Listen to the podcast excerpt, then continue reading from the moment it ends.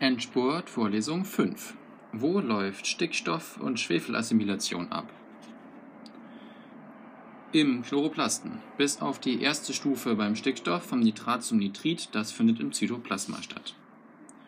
Pflanzen nehmen Schwefel auf als Sulfat mit der Summenformel SO4 Stickstoff nehmen Pflanzen auf als Nitrat NO3 Phosphor nehmen Pflanzen auf als Dihydrogenphosphat, also H2PO4-.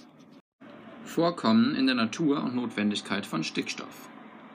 Stickstoff kommt in der Erdkruste kaum vor, aber viel in der Atmosphäre, ist für alle lebenden, Not lebenden Organismen notwendig und muss daher aus der Luft fixiert werden.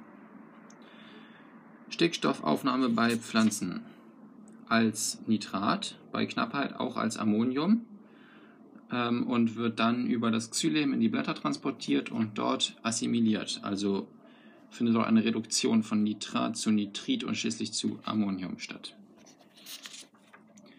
Die Ammoniumverarbeitung findet direkt im Chloroplasten statt ähm, oder auch in der Wurzel.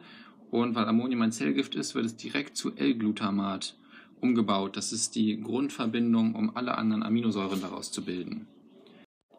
Assimilation von Schwefel, hauptsächlich als Sulfat über Transportproteine aus dem Boden, aber auch als Schwefeldioxid aus der Luft.